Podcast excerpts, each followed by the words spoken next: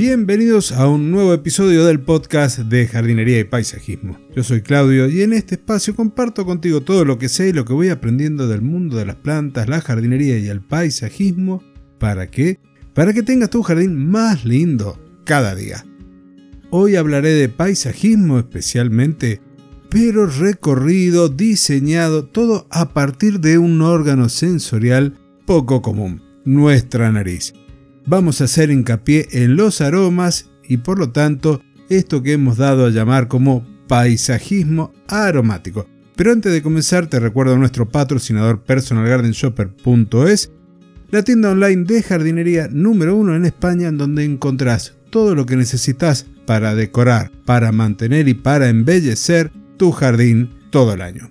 personalgardenshopper.es. Y ahora sí, comenzamos entonces con el episodio de hoy, en donde iniciaré primero con algunos principios o consejos prácticos de este tipo de paisajismo o de decoración del jardín que hace hincapié en el aroma de las plantas a través de sus flores, pero también a través de las hojas. Estos principios o estos conceptos básicos que podrías ir aplicando parten como siempre desde la selección de plantas. Aquí la clave está en elegir aquellas con distintos perfiles aromáticos y que florezcan en diferentes momentos del año. Esto va a garantizar una secuencia olfativa continua. Por ejemplo, podés utilizar las lilas en primavera, las rosas en el verano y el jazmín en el invierno, aunque enseguida vamos a ir viendo algunos ejemplos puntuales para cada estación. El segundo aspecto a considerar es la zonificación aromática es decir, crear zonas que estén basadas en tipos de aromas para que esto sea un poco más efectivo. Como por ejemplo, podríamos hablar de un lugar o un área dedicada a las fragancias cítricas, como la verbena limón, los mismos cítricos, o incluso podríamos ir incorporando algún aroma un poquito más dulce como el de la lavanda. El tercer principio es el de tratar de crear historias a través de los aromas. Porque cada planta tiene su propia historia y al combinarlas se pueden contar historias a través de los jardines. ¿Cómo es esto? Bueno, por ejemplo, un jardín que utiliza plantas nativas de una región puede narrar la historia de ese lugar, mientras que un jardín con plantas de diferentes partes del mundo puede representar viajes y descubrimientos, esto es muy personal y cuenta la historia de los propietarios o de los responsables de cada uno de estos jardines. El cuarto aspecto que podríamos llegar a considerar aquí es el uso de la textura y del color, porque más allá de que el enfoque está en el aroma, la textura y el color también son importantes. Las plantas aromáticas a menudo tienen flores atractivas y follaje interesante, lo que añade una dimensión visual al jardín.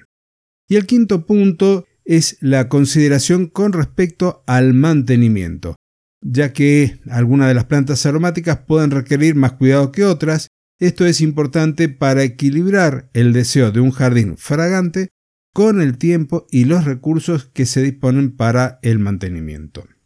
Si esta forma de ver o de pensar el jardín te llama la atención, te atrapa y querés generar un paisaje o una historia a través de los aromas, tenemos también que tener algunas consideraciones porque el paisajismo aromático no es solo una cuestión de agarrar, venir y plantar especies fragantes. Es también un arte narrativo, porque cada planta que seleccionás, cada arreglo que diseñas, va a contar una historia y crea un paisaje que va más allá de lo visual.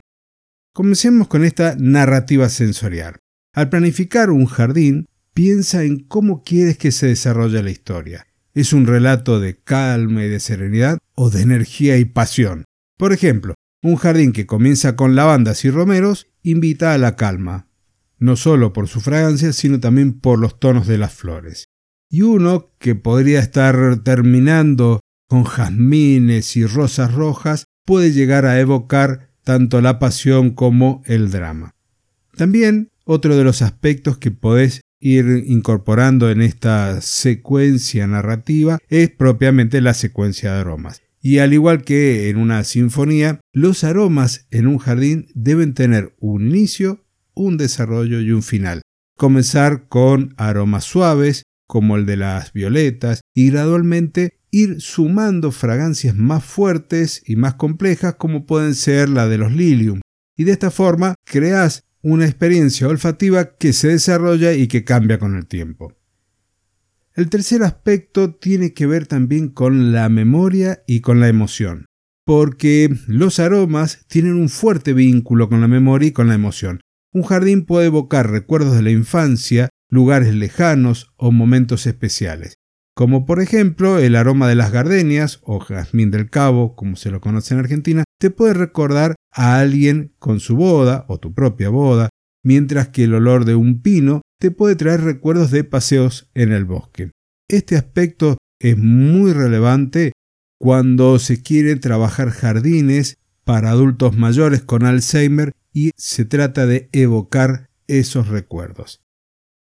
Y a continuación no me queda otra cosa que seguir hablando sobre la inclusión y la accesibilidad en el diseño de los jardines, porque tiene que ser un espacio de disfrute para todos, independientemente de sus capacidades o diversidades funcionales, físicas o incluso sensoriales. Y esto es fundamental cuando hacemos un paisajismo aromático.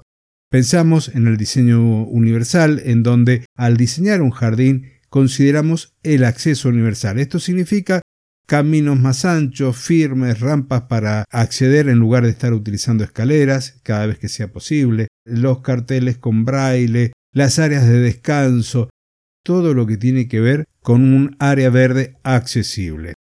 Con respecto a las alturas y, el alcance de las plantas, estas tienen que estar ubicadas a diferentes alturas, incluyendo niveles bajos que sean accesibles para personas que están en silla de ruedas o para los niños.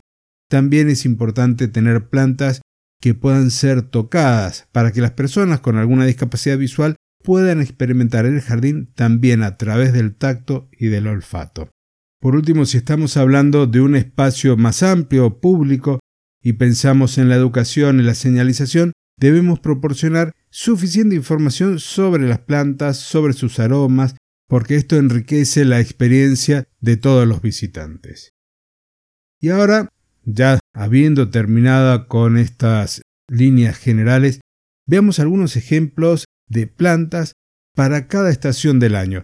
Yo te doy algunos, obviamente que en donde vivas vos pueden que se adapten estas plantas o no, puedas que tengas que ir a tu centro de jardinería amigo, tu vivero, y le consultes sobre aquellas plantas, tanto aromáticas por sus hojas o por sus flores, para que incorpores en tu jardín. Comenzando con la primavera, momento en donde comienzan a despertarse las fragancias dentro del jardín, el alelí amarillo, el alelí rosa son perfectos para comenzar. También hay distintas variedades como la Brompton o la Tenwick que son excepcionales por su aroma intenso. También hay plantas bulbosas como los jacintos o los narcisos que son imprescindibles en un jardín aromático cuando arranca la primavera. Los nardos, también con su perfume nocturno, son ideales para poderlos disfrutar en el atardecer. No hay que olvidarse de los árboles frutales, en donde los naranjos, los cítricos, los limoneros además de aportar posteriormente el color del fruto, inundan el jardín con ese aroma cítrico refrescante. A mí me encanta sentarme al lado del limonero que tengo en el patio cuando está en plena floración. Pero también podemos pensar en arbustos como el Cistisus precox, que ofrece un aroma fuerte, los mantus también, que es un poco más delicado. También hay trepadoras como el jazmín de leche, pero mejor continuemos con el resto de las estaciones. El verano. Esta es una estación con aromas más intensos. Es una época en donde los guisantes de olor, como el Latirus odoratus, son maravillosos para colocarlos en los bordes, para ubicarlos en pérgolas, que van a liberar su aroma en el aire del jardín. La lobularia marítima, o también conocida como el aliso dulce, es otra planta cuyo aroma nos podría llegar a recordar al de la miel. Por la noche, la nicotiana, la matiola bicornis se convierten en protagonistas, mientras que hay otras como la reseda dorata y el Eletropum arborescens que son constantes durante todo el día. Si pensamos en la noche, el galán de la noche, el Cestrum Nocturnum y las celindas Philadelphus son ideales para crear un ambiente nocturno perfumado. Hay más, como siempre digo, la Michelia Figo, los Mantu Fragans, aunque menos conocidos, también ofrecen una calidad de aroma excepcional. Y cuando empiezan a cortarse los días y a bajar la temperatura, estamos entrando en el otoño. Y el jardín se vuelve sutilmente aromático cuando utilizamos Amaryllis veladona y arbustos como el Eleagnus y el Clerodendron que siguen aportando notas olfativas. Es un buen momento ya para ir plantando aquellas aromáticas como el romero o la salvia que además de la fragancia van a aportar textura y color al jardín en distintos momentos del año. Y ya llegando a la estación más fría, el invierno, en donde los perfumes, que aunque más tranquilos, también tienen sus pequeñas notas olfativas. Tal es el caso de la mamelis o del calicanto como ejemplos maravillosos de estas fragancias invernales. También podemos pensar en las madreselvas invernales, en las violetas, que nos van a dar ese consuelo dulce y sutil durante los meses de invierno. Y para finalizar este episodio, recuerda que el jardín es un lienzo vivo, que con cada planta que seleccionás y cada diseño que vas implementando estás creando una obra de arte sensorial que puede ser disfrutada por todos. Deja que tu jardín sea un refugio de belleza y de fragancia. Con esto me despido, espero que este tema te haya gustado, si es así déjamelo en los comentarios, envíame un correo a contacto si querés conocer un poco más.